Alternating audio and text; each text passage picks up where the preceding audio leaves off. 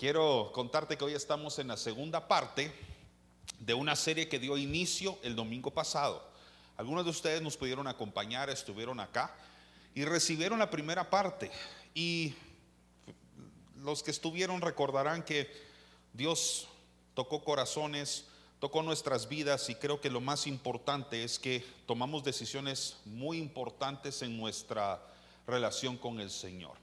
La serie se titula Hijos y hoy tengo la oportunidad de poder predicar la segunda parte del primer mensaje. Es decir, terminó el primer mensaje dividiéndose en dos partes porque me di cuenta que todo lo que Dios estaba hablando era muy relevante y estaba marcando la vida de todos los que escuchábamos la palabra la semana pasada. Así que hoy tengo la oportunidad de poderte complementar el mensaje del domingo anterior. Y quiero recomendarte que hagas lo siguiente, aunque yo casi siempre hago un resumen de la semana anterior, sobre todo cuando estamos en series, para que no se pierdan ustedes. No sé si han visto series de televisión que casi siempre arrancan con un algunas partes o escenas importantes del capítulo anterior para que entiendas mejor el capítulo siguiente o te recuerdes de lo que se habló. Yo suelo predicar y enseñar de la misma manera. Siempre retrocedo un poco y continúo avanzando, sobre todo cuando estamos en series. Entonces la intención es que podamos hacer eso hoy, pero vamos a preparar nuestros corazones para recibir la palabra de Dios. Cierra tus ojos, inclina tu rostro unos instantes y vamos a preparar este momento para que Dios pueda hablar a nuestras vidas. Padre, te damos gracias esta mañana porque confiamos que tu presencia está aquí. Y esa presencia es la que nos edifica, nos bendice. Y también te damos gracias por la palabra que llega a tiempo a nuestras vidas. Confiamos que la palabra de hoy va a transformarnos, va a aumentar nuestra fe, nos va a dar una nueva revelación y un nuevo entendimiento de lo que significa tener una relación cercana contigo. En el nombre de Jesús, amén. Como es la segunda parte del mensaje del domingo pasado, he titulado el tema de hoy, otra vez, Hijos de Dios, pero segunda parte, porque es la continuación del domingo anterior. Solo para más o menos tener una referencia, levánteme su mano si usted estuvo el domingo pasado, por favor, solo para más o menos ubicar cuántos recibieron el mensaje. Gracias, bájenlas todos los demás, tienen puntos menos por haber venido el domingo. no, voy a dar un, pequeño resumen. Obviamente no me puedo extender la, misma cantidad de tiempo que lo hice el domingo pasado, porque si no nos quedamos en las mismas, pero espero que Dios bendiga tu vida a través de esta palabra. Una de las citas con las que comencé el mensaje el domingo anterior, o por lo menos que la cité, está en Primera de Tesalonicenses, capítulo 5, versículo 23. No la leímos como tal, pero sí la mencioné, la traje a referencia. Y hoy sí quisiera comenzar en esa parte, porque creo que si entendemos este versículo, podemos entender mucho más lo que significa ser creación de Dios, ser hijos de Dios y cómo la identidad de Dios está impregnada en los hijos, cómo la imagen de Dios está impregnada en, nuestros corazones. Probablemente de muchas enseñanzas bíblicas que doy, esta es una de mis favoritas y por lo tanto una de las más repetidas, pero no deja de ser importante. 1 Tesalonicenses 5:23, en la versión Reina Valera dice así, y el mismo Dios de paz os santifique por completo. Y todo vuestro ser, espíritu, alma y cuerpo, sea guardado irreprensible para la venida de nuestro Señor Jesucristo.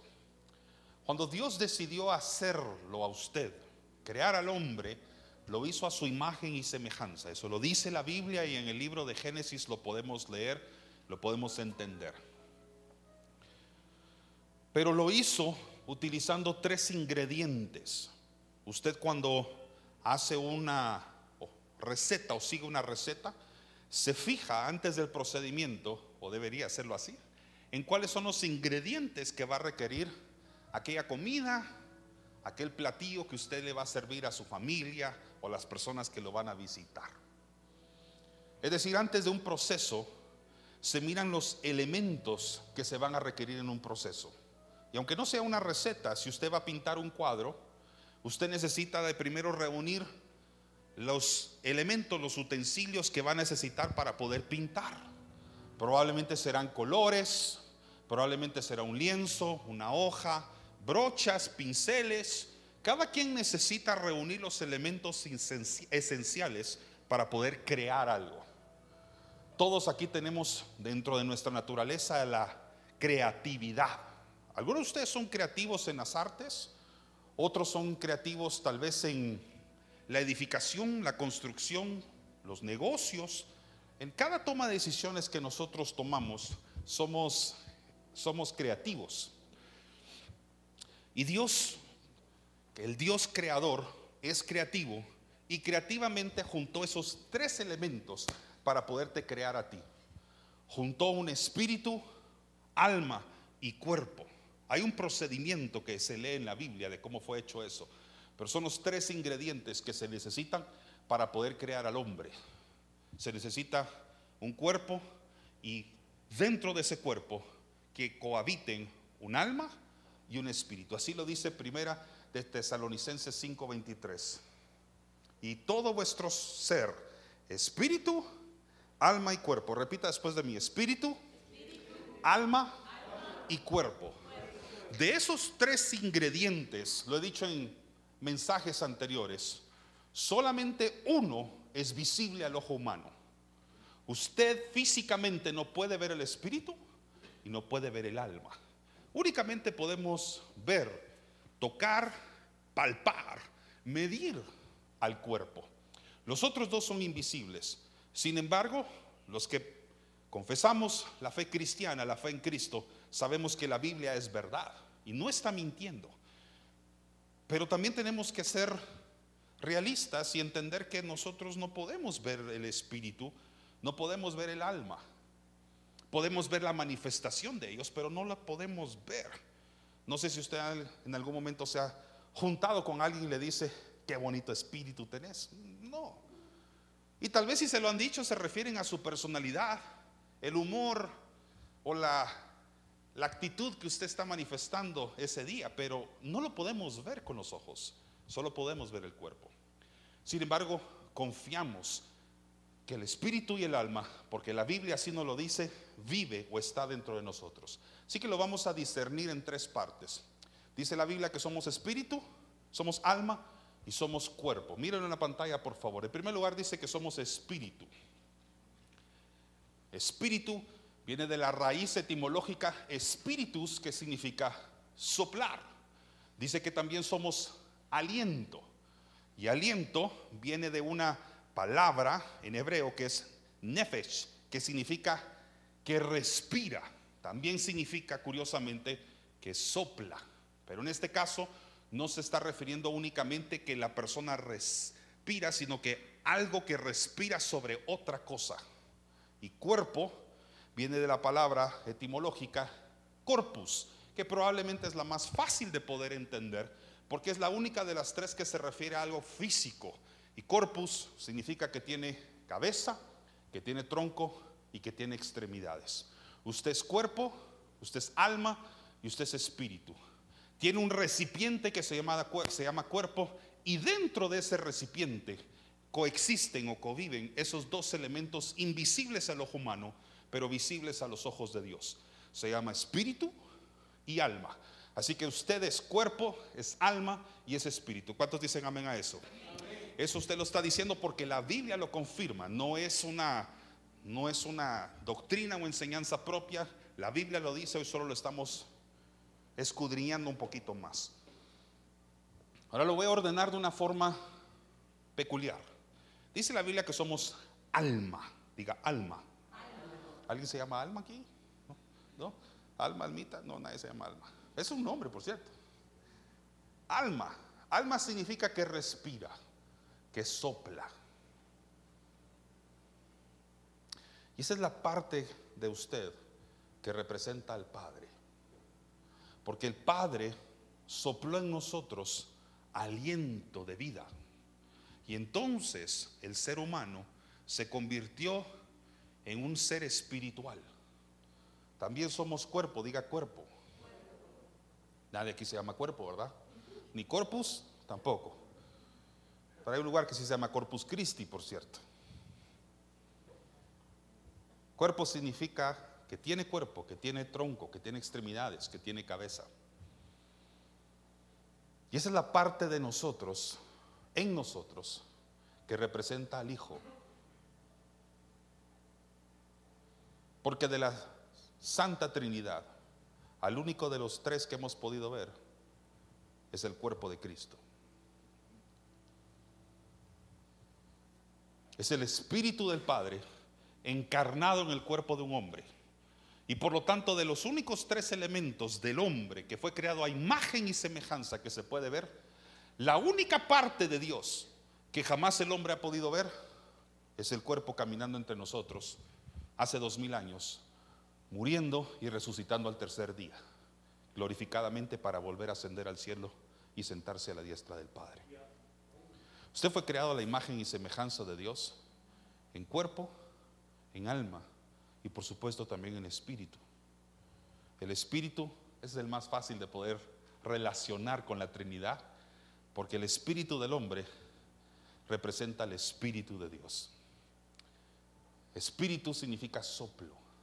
Dice la palabra que Dios formó al, al hombre del polvo de la tierra y sopló aliento en su nariz. Entonces fue el hombre un ser viviente. Usted se convirtió en un ser espiritual porque otro ser espiritual sopló su aliento de vida en usted. La próxima vez que usted escuche que usted es cuerpo, alma y espíritu, recuerde que eso es más de una doctrina filosófica. Eso es la verdad bíblica de que usted fue creado a la imagen y semejanza de Dios. Y cada una de las de los tres elementos que conforman la Trinidad, el Padre, el Hijo y el Espíritu Santo, viven, moran en usted. Por eso la parte física de Dios, que es el cuerpo, es el cuerpo de Cristo, también es la representación o la tipificación de la iglesia. Lo único que nosotros podemos ver físicamente ahorita en la tierra es el cuerpo de Cristo, a la que también le llamamos nosotros la iglesia. Y usted dice, ahora soy parte de esa iglesia. Diga parte. El cuerpo tiene partes. Tiene cabeza, tiene tronco y tiene extremidades. De hecho, el Nuevo Testamento habla que el cuerpo de Cristo está conformado por diferentes ministerios, diferentes partes, y que no todos podemos ser la misma extremidad. Algunos formamos parte del brazo de Cristo en la tierra, otros formamos parte de la cabeza de Cristo, otros formamos parte de las extremidades y el tronco de Dios. Yo no sé exactamente cuál fue llamado a usted a integrar, pero lo cierto es que cuando usted dice, soy parte del cuerpo de Cristo, es que usted está diciendo, soy parte de la manifestación física de Dios aquí en la tierra, la que sí se puede ver y la que sí se puede palpar. Somos cuerpo, somos alma, somos espíritu. En pocas palabras, en mí mora el Padre, mora el Hijo y por supuesto también el Espíritu Santo. ¿Está entendiendo eso? Si no entendemos esto, no podemos avanzar en una serie que se titula Hijos, hijos de Dios. Porque somos hijos de un Padre. No solamente de un Padre biológico, somos hijos de un Padre celestial. Y Él impregnó su imagen en nosotros para decir, te pareces a mí, no en lo físico, pero sí a nivel espiritual. Todos digan, tal vez una palabra que primera vez sus labios van a pronunciar, pero puede decir después de mí, doxología.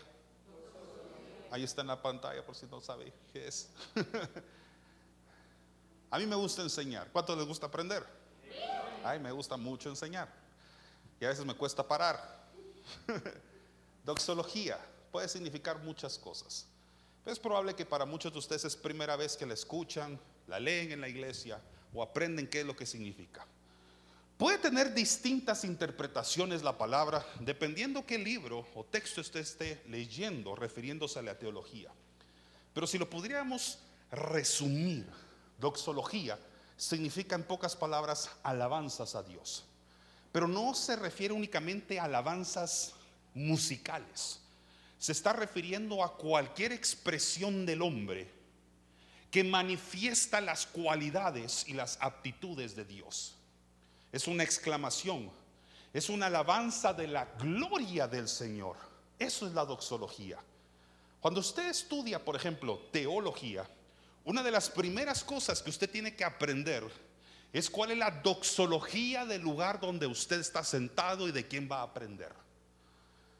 Indistintamente la academia, escuela, universidad o a una iglesia donde usted decida aprender más de la palabra de Dios, solo asegúrese de algo, que aquel lugar o aquellas personas que usted lo están adoctrinando en la fe entiendan lo siguiente, existe un Dios Padre, un Dios Hijo y un Dios Espíritu Santo y que el centro de nuestra fe es Cristo y la base y el fundamento de nuestra fe es la palabra de Dios.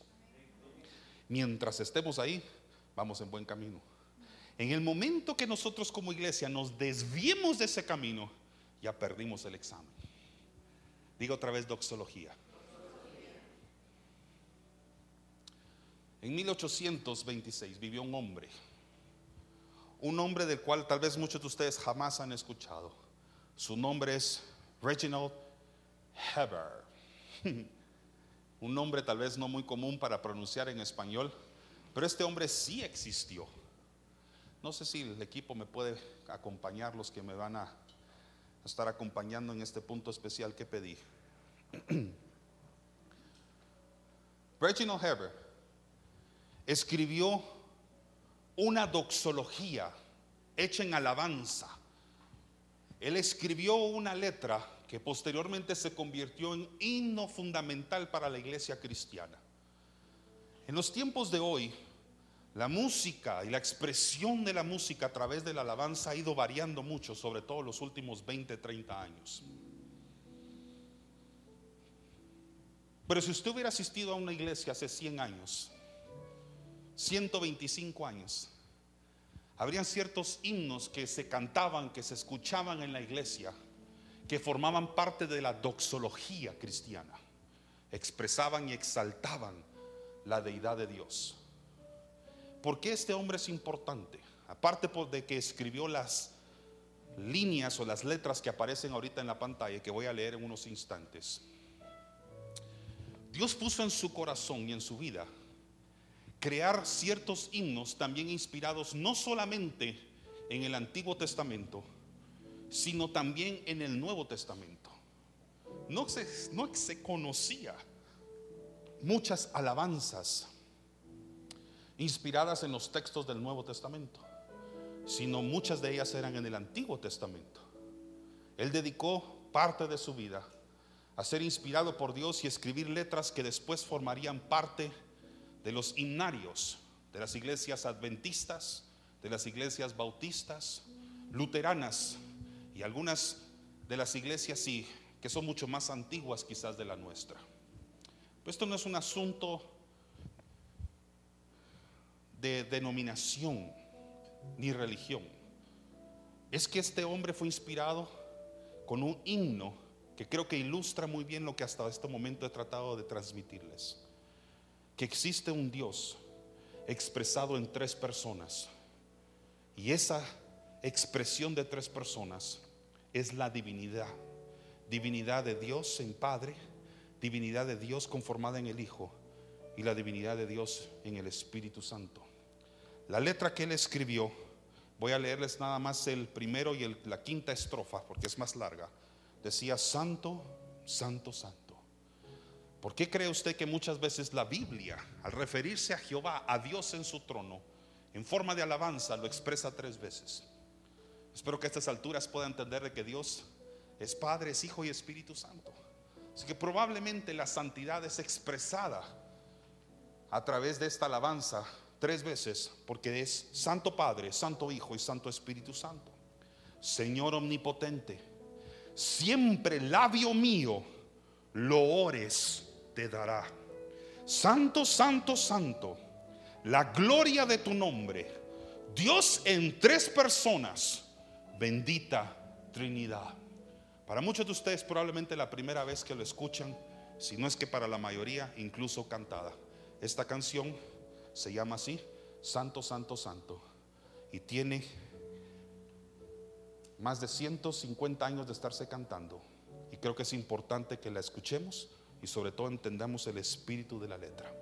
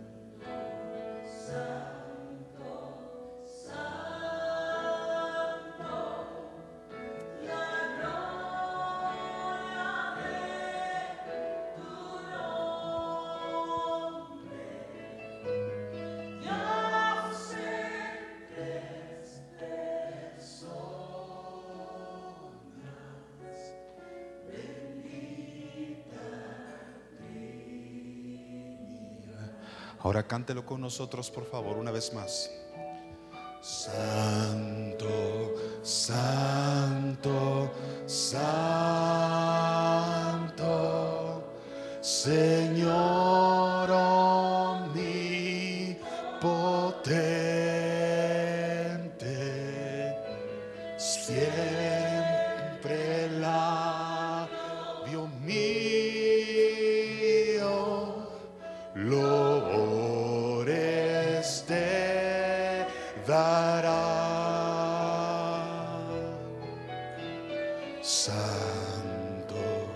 Santo, santo,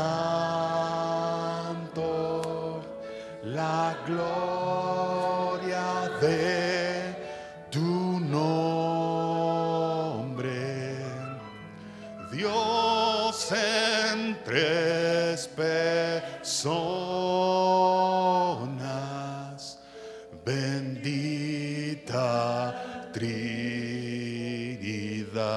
otra vez, Dios en tres personas.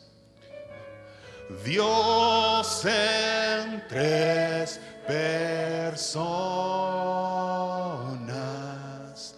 bendita Trinidad.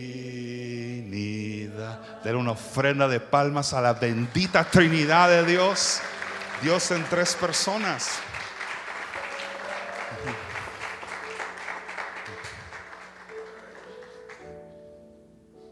Quédate ahí.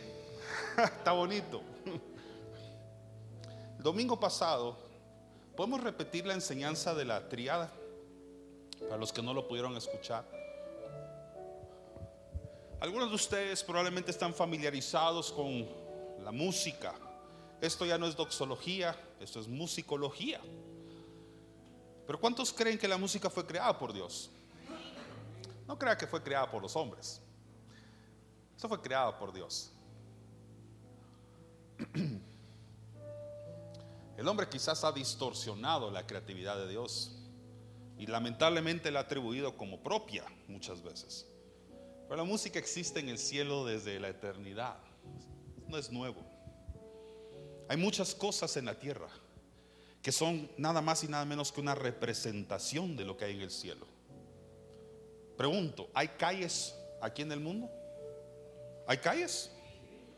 Así, allá por mi pueblo, no, pastor, no han asfaltado, ya el alcalde. ¿Hay calles? La Biblia dice que hay calles. ¿Hay ciudades en el mundo? En la Biblia dice que habrá una ciudad allá. ¿Hay mar aquí en la tierra? En la Biblia dice que habrá mares de cristal. Cuando usted mira un edificio o una ciudad creada por manos humanas, solo recuerde que esas manos fueron creadas por Dios primero. ese instinto genético que traemos nosotros de crear cosas, sea artístico o no artístico, es porque Dios está impregnado en nosotros a través del Espíritu Santo y como hijos de Él sabemos hacer lo que el Padre hace. Por eso a veces es curioso leer las tradiciones judías. El hijo muchas veces seguía el oficio del papá. Y el hijo era tan bueno como el papá era en su oficio. Si Jesús era carpintero, es porque José también lo era. Era normal que las familias, de generación a generación, transfirieran esa naturaleza creativa para poder hacer y servir a la comunidad. En la música, la mayoría de ustedes, aunque no lo sepan tocar, existe una palabra que se llama acorde. ¿La han escuchado? Los acordes básicos llamadas triadas, están compuestas por tres notas. La primera, la segunda y la tercera. tres notas nada más. Estoy tratando de simplificar la música para los que no necesariamente son músicos aquí. Vamos a utilizar tal vez la triada más fácil, que es la triada en Do. Do. Ahí está sonando un acorde compuesto por tres notas. ¿Cuántas notas? Tres notas. Los que estuvieron el domingo pasado pierden el examen si no responden correctamente. Tres notas musicales. Pero ahora vamos a descomponer las notas. Vamos a tocar cada una de ellas de una forma separada, empezando con la primera, Do. Esa es la nota Do. Todos digan Do. Esa es ahorita la nota dominante, porque va es la primera en un acorde de tres. Es la primera que está sonando. Vamos a la segunda, Mi. Esa es la nota Mi. La segunda después de la primera y vamos con la tercera Sol. Ahí usted de ver las tres notas sonadas separadas una de las otras. Si agarramos la triada y ahora hacemos esto, una tipificación de la divinidad, la cual cantamos hace unos instantes, podríamos decir que está la nota del Padre, la nota del Hijo y la nota del Espíritu Santo. Pero cuando las tocamos juntas, es un acorde compuesta por cuántas notas. Ahí está, eh, pasaron el examen. Una vez sonó el acorde completo, ¿podés mantenerlo, sostenerlo? Una vez suena el acorde, es un acorde compuesto por tres notas y ya no se puede separar. Ya es un sonido compuesto por tres sonidos individuales, do, mi y sol. Sabemos que está compuesto por tres, pero está sonando armónicamente en un solo acorde. Dios es un Dios omnipotente conformado por tres personas, Padre, Hijo y el Espíritu Santo. Y cuando se manifiestan en gloria, los tres se convierten en un mismo espíritu, un mismo ser. Y ese es Dios poderoso, y el Dios omnipotente conformado por Padre, Hijo y Espíritu Santo. Usted no se puede separar. Usted no puede separar su alma y su espíritu lo va a dejar por allá. El alma lo voy a colgar en la cercha y el cuerpo lo voy a mandar a acostar. No lo separa. Pero sabemos que estamos conformados por tres. Estamos unidos por tres elementos. Y expresamos nuestra vida a través de esos tres. Sabemos que son separados, que son elementos individuales, pero juntos ahora son una misma cosa. ¿A cuánto les gusta cocinar? Bueno, entonces me imagino que saben hacer panqueques. Harina, leche, huevo. Sé que lleva más, pero voy a parar ahí porque si no ya no salen tres. Son elementos separados. Mézclelos. Y ahora tiene una mezcla conformada por tres ingredientes y usted ya no puede separar el huevo, separar la harina otra vez y separar la leche. Son una sola. Cuando nosotros exclamamos, alabamos a Dios como bendita Trinidad, entienda que nuestra alabanza la reciben los tres, pero al mismo tiempo son uno solos. ¿Cuánto estamos aprendiendo? Hasta musicólogos vamos a salir de aquí hoy. Muy bien. Gracias, Juanma. Me encantaría que te quedes ahí, pero vamos a darle un tiempo de descanso a Juan Manuel.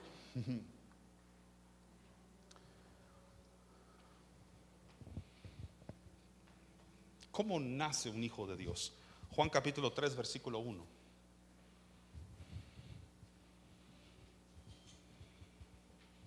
Juan capítulo 3, versículo 1 nos enseña que los hijos de Dios nacen del Espíritu. Así estaba terminando yo el mensaje del domingo pasado.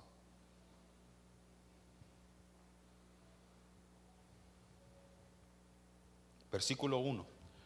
Una noche, un fariseo llamado Nicodemo, que era líder de los judíos, fue a visitar a Jesús y le dijo, Maestro, sabemos que Dios te ha enviado a enseñarnos, pues nadie podría hacer los milagros que tú haces si Dios no estuviera con él. Y Jesús le dijo, te aseguro que si una persona no nace de nuevo, no podrá ver el reino de Dios. Y Nicodemo le preguntó, ¿Cómo puede volver a nacer alguien que ya es viejo? ¿Acaso puede entrar otra vez en el vientre de su madre? Y Jesús le responde, te aseguro que si uno no nace del agua y del espíritu, no puede entrar en el reino de Dios. Versículo 6, todos nacen de padres humanos, pero los hijos de Dios solo nacen del espíritu. La doctrina la enseñanza detrás de lo que significa ser un hijo de Dios está en ese último versículo. Los más de 6 mil millones de personas que habitamos este planeta nacimos de padres humanos. La pregunta es, ¿cuántos de los 6 mil millones nacimos del Espíritu? Ese es otro tipo de nacimiento. Nicodemo preguntó lo que tal vez usted y yo hubiéramos preguntado. ¿Cómo voy a volver a nacer? Si ya estoy, tal vez usted no hubiera dicho viejo, hubiera dicho ya tengo cierta edad, cierto tamaño y dimensiones, no me puedo volver a meter en el vientre de mi mamá. No lo juzgue. Usted hubiera pensado igual que él. ¿Cómo puedo volver a nacer si ya nací una vez? Y Cristo termina la enseñanza, probablemente de todas las enseñanzas esta es de las más profundas que Jesús dio. Tienes que nacer del Espíritu. Ahora usted ya recibió hasta una clase de musicología prácticamente. Para usted es fácil entenderlo. Y probablemente todos los que ya nacieron de nuevo, es fácil digerir la enseñanza de ahorita. Pero piensen en alguien hace dos mil años que nunca había leído el Nuevo Testamento porque no se había escrito. Que venga el Hijo de Dios y le diga, tienes que volver a nacer. ¿Cuál es su reacción? Probablemente la misma de Nicodemo, nacer del Espíritu. O sea que el Espíritu tiene que, por lo tanto, ser mi paternidad. Para que yo pueda nacer del Espíritu, tengo que entender que el Espíritu debe engendrarme a mí para darme a luz nuevamente. No sé si me estoy dando a entender acá. Así que, ¿qué significa eso? Tuvimos que el domingo pasado hacer una comparación entre lo que significa un nacimiento natural y un nacimiento espiritual. El espíritu muchas veces es representado en forma de dos elementos comunes. Aceite, que es el probablemente probable el más conocido, pero también el espíritu es representado a través de un elemento llamado agua. Por eso nos bautizamos en el nombre del Espíritu Santo en agua Bajamos para ser sumergidos en el agua y salimos de ella. Cuando usted nace, curiosamente también nace de una bolsa de agua, dentro de un líquido llamado líquido amniótico. Y cuando una mujer va a dar a luz, rompe esa fuente de agua para que un ser pase de una atmósfera a una atmósfera diferente. Una atmósfera donde su cordón umbilical se convertía en la fuente de su alimentación, donde todavía no respira oxígeno, sino que todavía está como en una pecera. Se rompe el agua, se rompe la fuente de la mamá, y entonces el bebé nace en una nueva atmósfera. Cuando uno nace sobrenaturalmente, curiosamente ocurre algo igual. No es físico, es espiritual. Pero se necesita otro elemento llamado el Espíritu Santo y usted pasa de una atmósfera natural, física y humana, a otra atmósfera, pero espiritual y metafísica. Y entiende que ya no lo mantiene vivo únicamente el oxígeno que todos estamos respirando acá, todos los que nacemos de padres humanos, sino que ahora aprende a respirar el aliento de Dios. Sigue ahora respirando oxígeno, mas pasó una nueva dimensión de entendimiento y dice, ya no me mantiene eternamente vivo el oxígeno de la tierra. Lo que me mantiene eternamente vivo es el aliento de Dios, pero tiene que cambiar de atmósfera pasa de una atmósfera humana a una atmósfera espiritual. El entendimiento de lo que significa ser cuerpo, alma y espíritu tiene más sentido cuando uno nace de nuevo a cuando no lo ha nacido de nuevo. Probablemente hasta este momento lo que yo he enseñado para alguien que es incrédulo en la fe solo es una interesante y bonita filosofía. Pero cuando usted nace de nuevo en el espíritu, lo que estoy leyendo es como que usted estuviera viendo la película de cuando nació. Es como que usted estuviera reviviendo nuevamente ese momento hermoso cuando volvió a nacer. Y muchos tenemos que aprender a recordar y regresar a ese momento hermoso donde Dios empezó a tener una relación cercana con nosotros, de la cual quizás muchos ya nos alejamos. Tristemente los hijos de Dios, los nacidos en el Espíritu, llega un momento en la vida en el que quizás ante las decisiones y prioridades que toman, dicen, creo que me es más fácil vivir en este mundo físico, donde las decisiones y el mundo están bajo mi control, donde todo mi destino está en función de lo que yo hago y dispongo a hacer. Entonces decimos a Dios, ya no quiero que tengas el control de mi vida, prefiero tomar control de mis, de mis decisiones. Prefiero controlar las cosas. Y vaya si muchos de nosotros no nos hemos dado buenos somatones en la vida, porque decidimos decirle a Dios, ya no necesito que controles, ya no necesito tu voluntad, prefiero la mía propia.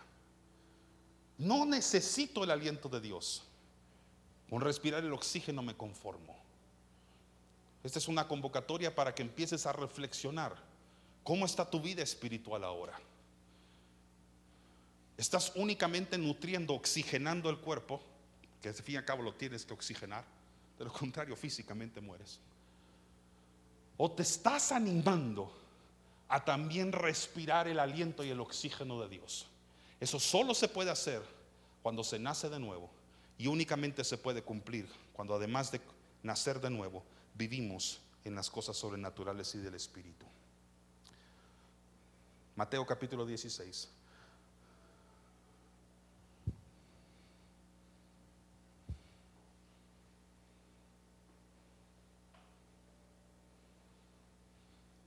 Repita después de mí, planes, por favor. Dios tiene un plan para los hijos de Dios. ¿Sabía usted? Dios tiene un plan para, usted como hijo. La pregunta es si usted está dentro del plan. Hay un arquitecto del universo llamado Jesús. ¿Alguien aquí es arquitecto? Pues ni musicólogos, ni arquitectos, ni... ¿A qué se dedica usted? No, mentiras. Bueno, yo no lo soy, pero era porque no quería decir algo que fuera contrario a lo que un arquitecto hace, pero creo que todos aquí estamos en el mismo sentir en cuanto a que los arquitectos dibujan y hacen planos de cosas que luego se tienen que construir. Se dibujan, se ilustran y luego constructores, ingenieros, obreros tienen que representar eso que fue puesto en un dibujo ahora en forma física. Dios tiene un plan. No son planos, pero tiene un plan para tu vida. La pregunta es, ¿estás dentro del plano que el maestro diseñó? ¿O estás tú construyendo tu propia obra? Probablemente muchos de ustedes han visitado casas o construcciones que no necesariamente fueron diseñadas por arquitectos o ingenieros expertos, sino que aquellos que vivían ahí decían, No voy a gastar en un arquitecto, no voy a gastar en un ingeniero. Haré mi propio dibujo y haré mi propia pared. Y uno entra y dice, probablemente la hizo él. No fueron manos expertas. Tal vez no tenemos que llegar a ese punto. Algunos lo hemos vivido en pintura. Viene el Señor y dice a la esposa, no llames al pintor. Yo me voy a ahorrar esos metros cuadrados que nos va a, cobrar y lo voy a hacer con mis propias manos. Vaya, dice la esposa. Regresa tres, cuatro horas después y dice, hubiéramos contratado al pintor. Porque el pintor sabe hacer lo suyo. Él pintó la casa o pintó la pared. Chorrió y regó por todos lados. Manchó.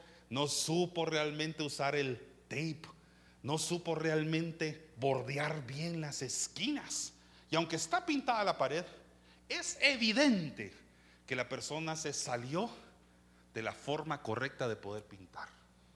Espiritualmente somos iguales. Queremos controlar nuestra vida, nuestras decisiones. Y luego viene el Espíritu Santo a quien invitamos a vivir y decimos, ese es el resultado de tomar tu vida en tus propias manos. ¿Por qué no confías mejor en manos perfectas cada una de las áreas de tu vida? En las manos del Maestro. Entonces los fariseos salieron de la sinagoga y comenzaron a hacer planes. Todos digan planes. Vamos a hablar de planes para matar a Jesús. Desde ese momento Jesús comenzó a decirles a sus discípulos lo que iba a pasar, o sea, los planes. Y estos son los planes de Jesús. En una misma historia tenemos un contraste, los planes de los fariseos y los planes de Jesús. El plan de Jesús era morir y resucitar. El plan de los fariseos era solamente matar. O sea que el plan fariseo incluía una misión, la muerte. El plan de Jesús agregaba una más, la muerte y la resurrección. El plan de Jesús era el mejor, era el correcto. Dice, desde ese momento Jesús empezó a decirle sus planes. Tendré que ir a Jerusalén y los líderes del país, los sacerdotes principales y los maestros de la ley me harán sufrir mucho. Ahí van a matarme. Pero, todos digan pero, Gracias, Sarita. Todos digan, pero, pero tres días después resucitaré. Entonces Pedro se llevó a Jesús aparte y lo reprendió por hablar así. Le dijo, esto no puede sucederte, Señor. Que Dios nunca lo permita. ¿Cómo puede usted decirle a Jesús que Dios no permita que haga algo en la vida de quien de todas maneras es Dios? Jesús se volvió y le dijo, Pedro, estás hablando como Satanás. Vete. Tú no entiendes, lea esas palabras por favor conmigo los planes de Dios. Todos digan, Dios tiene planes. Dios tiene planes de bien y no de mal para usted. Antes de que alguien le diga de que no existe tal cosa como los planes de Dios para la vida de alguien, llévelo a esta parte de la escritura. Si existen planes de Dios. Dios tiene un plan para ti. Dios tiene un plan para la iglesia. Tiene un plan para la humanidad y se llama salvación y vida eterna. Y Dios tiene un plan individual para cada uno de ustedes. Y por no entender los planes, Pedro le dijo, que no te ocurra, que no te pase eso.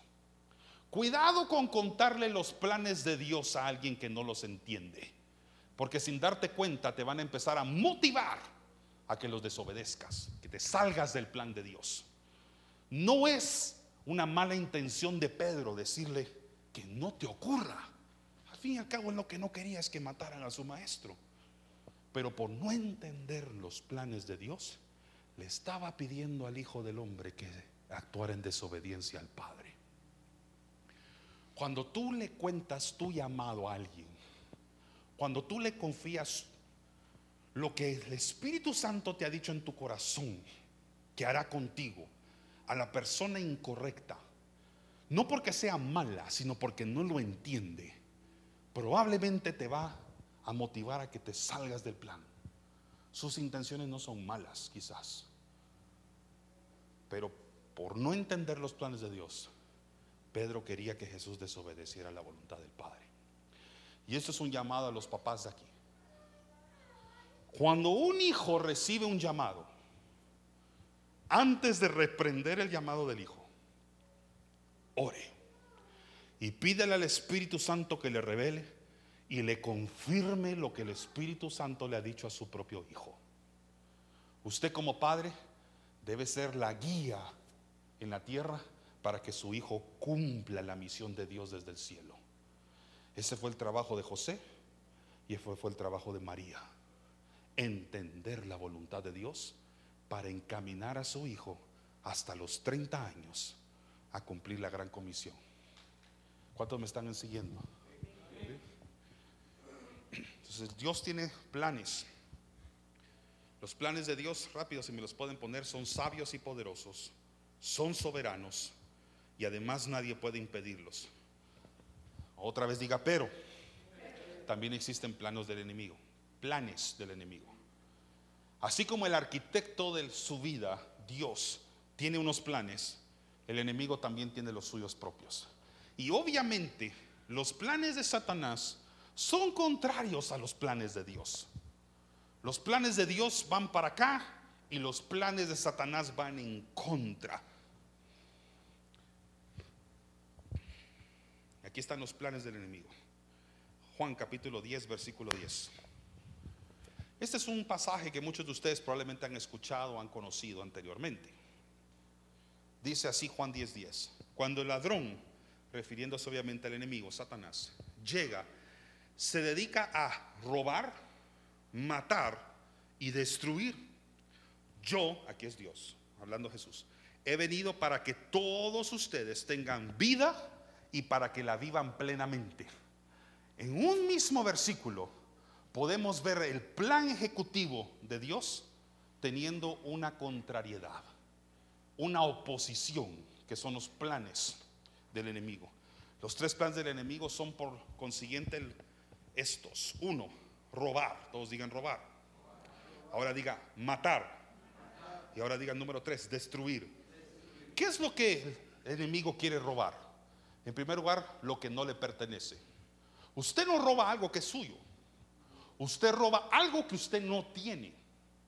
Algo que usted no le pertenece. Por eso es un robo. No es un robo agarrar su propio celular y salir de la casa. Es un robo estar en la casa del vecino agarrar el celular del vecino, salir de la casa y no decirle nada. Eso es un robo, porque no es de su propiedad. Satanás, entre sus planes en contra de los hijos de Dios, es tomar todo lo que no le pertenece a él, pero sí a los hijos de Dios. En los próximos domingos yo voy a estar hablando sobre todo lo que a usted por herencia le corresponde recibir en propiedad de parte de Dios. Cada una de esas cosas, regalos celestiales, la mayoría de ellos espirituales, que Dios le ha dado a usted, es lo que Dios quiere robar. Y voy a mencionar una de ellas que más adelante estaré predicando en esta serie, pero voy a solo mencionarla por lo importante que es la identidad de los hijos de Dios. Lo primero que Satanás va a hacer es engañarte de que no eres hijo y que no tienes padre en el cielo. Y la segunda muy común en las familias y que vaya si no se está proliferando en el mundo hoy es de que si a Dios a ti te hizo hombre, eres hombre. Y si a Dios a ti te hizo mujer, fuiste llamada a ser mujer. Y eso, esa identidad es la que el diablo está tratando de tomar por propiedad y no le pertenece. Número dos, matar. ¿Qué se mata? se mata lo que representa peligro para usted. ¿Por qué mató al mosquito? Porque representaba un peligro para usted. No, me venga ahorita diciendo los animalitos de la creación. Yo entiendo. Entiendo eso. Solo estoy diciendo que la razón por la que usted instintivamente hizo así, perdón por el susto, cuando tenía un mosquito ahí succionando su sangre, porque representaba un peligro para usted. ¿Por qué cree que los ladrones matan en la ejecución de sus robos? Porque creen que en algún momento la persona que los ha descubierto representa para ellos un peligro. ¿Por qué a veces los policías y las personas que tienen licencia para matar matan? Porque para ellos representa un peligro. ¿Por qué usted se defiende ante un ataque? No estoy diciendo atacar. ¿Por qué usted se defiende? Porque quien lo está atacando representa para su integridad física un peligro. Y por eso usted se defiende. El diablo tiene una misión y es matar su vida espiritual. Porque su vida espiritual, el hecho de que usted respira el aliento de Dios y tiene un llamado, representa un peligro para su misión. Su misión satánica y malvada. Y número tres, destruir. Todos digan destruir. Ahora entienda bien. Hay algo que Satanás no sabe hacer. Él no crea. Por lo tanto, destruye. Él no creó al hombre ni a la mujer. Él no creó el universo. Lea el Génesis. Él no creó nada. Entonces se dedica a hacer lo que alguien que no sabe crear hace bien, destruir. ¿Quién le destruye la torre de trocitos y de blocks a otro niño? El que no la construyó. ¿Quién le destruye el dibujo, la pintura que el niño esforzadamente hizo en la escuela? El que no la hizo, el que no la dibujó. Los destructores son destructores porque no tienen la habilidad de poder crear. ¿Por qué hay personas en la tierra cuya misión es destruir la relación de un matrimonio? Porque son incapaces de crear una relación matrimonial. ¿Por qué hay alumnos que destruyen la integridad moral y física de un alumno? Bullies, acosadores, porque son incapaces de construir buenas y sanas relaciones. Todo persona que no sabe construir se dedica por naturaleza a destruir. Entonces, ¿qué es lo que destruye el enemigo? Lo que envidia. ¿Sabe qué es envidia? Envidia. Esta es una definición propia. No es necesariamente del diccionario, pero viene obviamente a consecuencia de tantos estudios que he hecho yo sobre este tema. Es codiciar tanto lo que usted no tiene por propiedad que lo destruiría cuando se da cuenta que no lo puede tener. Eso es envidia como usted no puede tener lo que otro tiene, en lugar de robárselo, llega un punto donde dice, me voy a dedicar a destruir lo que tiene. ¿Por qué hay personas que destruyen matrimonios? Porque en la incapacidad de poder tener lo que otro tiene, la felicidad y el amor que otro consiguió, su misión ahora es destruir la familia de otra persona. Hay una misión satánica que es contraria a la misión de Dios. Entonces, ¿cuál es la estrategia del diablo? Para poder lograr esta misión, estos planes, es ir tras los hijos de Dios. El diablo sabe que no es suficientemente poderoso para irse en contra del Padre. Entonces, ¿contra quién se mete? Con los hijos. ¿Quiere usted provocar a una mamá o un papá? Métase con uno de los hijos que ama. Y ahí va a conocer el carácter de una mamá o un papá. Satanás no puede contra Dios. Entonces va contra lo que realmente Dios ama. Son sus hijos. Padres, entiendan lo que estoy predicando. Porque por no entender estas cosas, dejamos en las manos del enemigo la identidad y la salud espiritual y psicológica de nuestros hijos. Por no entender esto. Pero Dios tiene un plan para nosotros. Jeremías 29, 11. Y vamos terminando con esto. Pues, Jeremías 29:11 dice así, mis planes para ustedes, solamente yo lo sé. Diga por favor después de mí, Dios conoce mis planes. No sé si entendió lo que acaba de repetir. El plan para su vida lo conoce Dios. Entonces, ¿por qué confiamos nuestras misiones de vida? Primero, a los seres humanos, aquellos que se consideran a sí mismos coach de vidas. Maestros o mentores nada más. Pero que no le han consultado a Dios en sabiduría lo que Dios quiere hacer con usted primero. Usted puede ir a preguntarle a un papá, a una mamá, padre, mamá, papá, yo quisiera conocer el plan de Dios para mi vida. Si es un papá o una mamá temerosa de Dios, te va a decir, vamos a preguntárselo al Padre. Y yo me encargaré, como José y María se encargaron como papás biológicos de Jesús, de cuidar y guardar el propósito de Dios en el corazón de Jesús, desde el año cero hasta el año 30 que comenzó su ministerio, tú debes consultarle de la misma manera a Dios cada vez que un hijo se acerca a ti diciendo, tengo dudas sobre mi propósito, tengo inquietudes sobre mi propósito. Pero por ir por a pedir consejos a las personas incorrectas, a veces terminamos haciendo cosas de las cuales después nos preguntamos, ¿cómo terminé acá? Los planes de Dios, solo Él lo sabe. Él no se lo consulta a nadie más, no se lo revela a nadie más, pero está dispuesto a revelárselos a ti si tú le preguntas y te acercas a Él. Pero para poder entender esa dimensión, para poder entrar en esa dimensión comunicativa con el Padre, tienes que ser hijo, porque el hijo entra a la habitación del papá en confianza. Y le dice, papá, ¿puedo hablar contigo?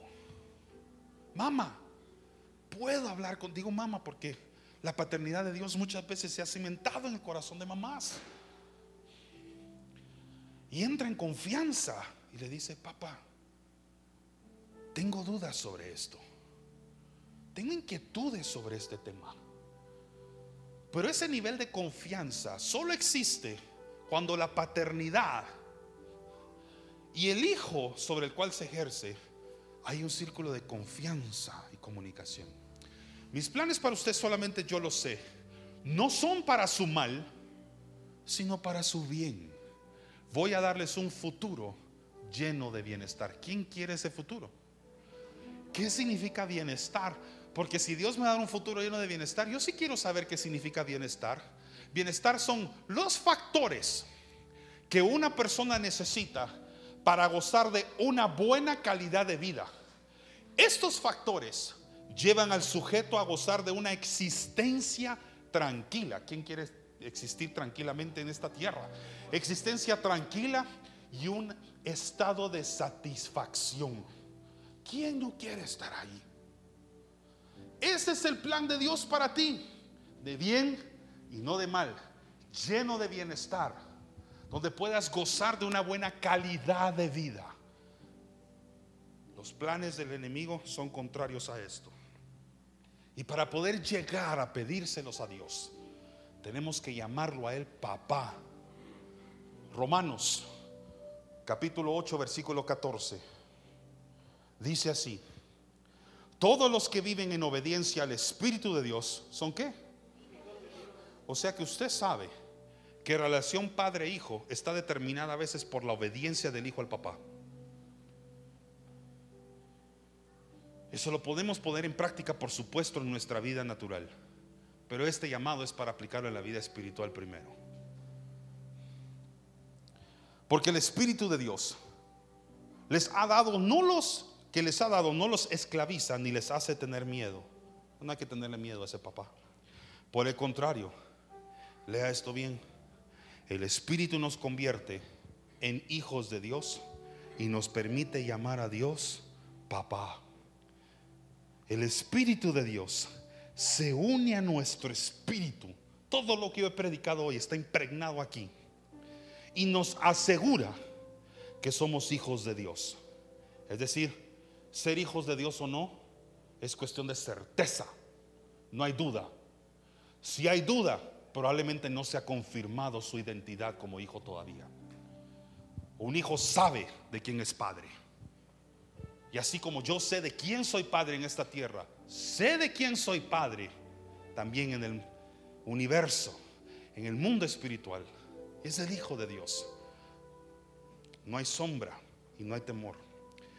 Y como somos sus hijos, tenemos derecho, diga derecho por favor, derecho a todo lo bueno que Él ha preparado para nosotros. Todo eso lo compartiremos con Cristo.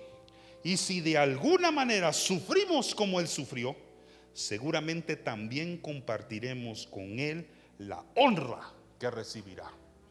Los hijos también sufren, pero en su sufrimiento reciben la honra que Cristo recibió. Yo podría terminar acá ya. La Biblia hablada. La Biblia se predica por sí sola. Cerremos nuestros ojos, por favor.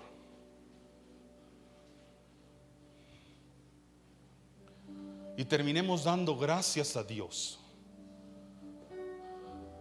Porque Él conoce nuestro futuro, lleno de esperanza y lleno de bienestar.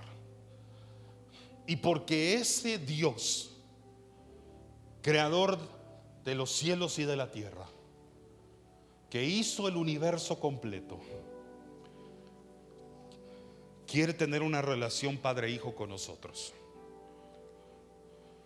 Espíritu Santo, te pido que en este momento sanes cualquier corazón herido, cualquier corazón herido, por una relación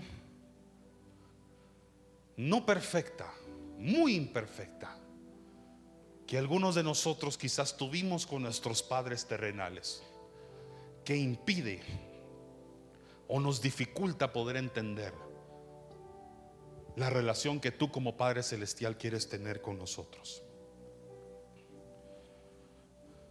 Señor, tú conoces la vida de todos los que hoy han escuchado este mensaje. Y sé que conoces las relaciones familiares aquí representadas. Y como sé que no hay familia perfecta, humanamente hablando, también sé que no hay relaciones perfectas entre las familias. Sé que en las familias hay faltas de comunicación, faltas de confianza, faltas de respeto que hoy te pido por el Espíritu Santo puedan comenzar a ser sanadas en esta serie. En el nombre de Jesús. Te pido, Señor, que cada persona que haya escuchado este mensaje decida por convicción propia entregar su vida a ti y nacer de nuevo del Espíritu. Todos hemos nacido de padres humanos. Hoy queremos nacer de nuevo de nuestro Padre Celestial. En el nombre de Jesús.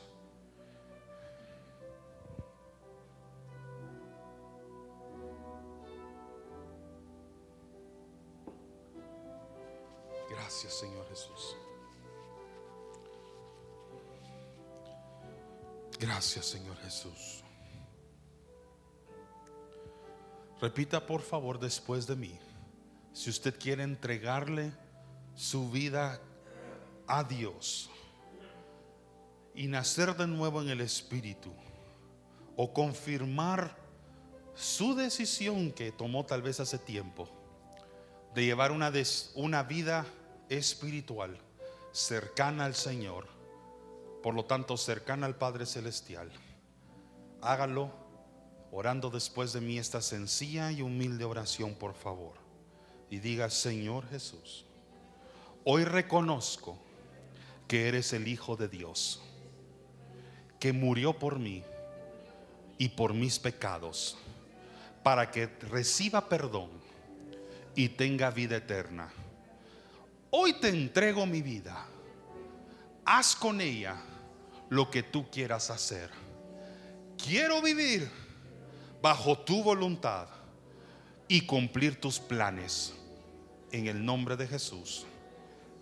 Amén. Dar una ofrenda de palmas a la palabra de Dios. Muy bien.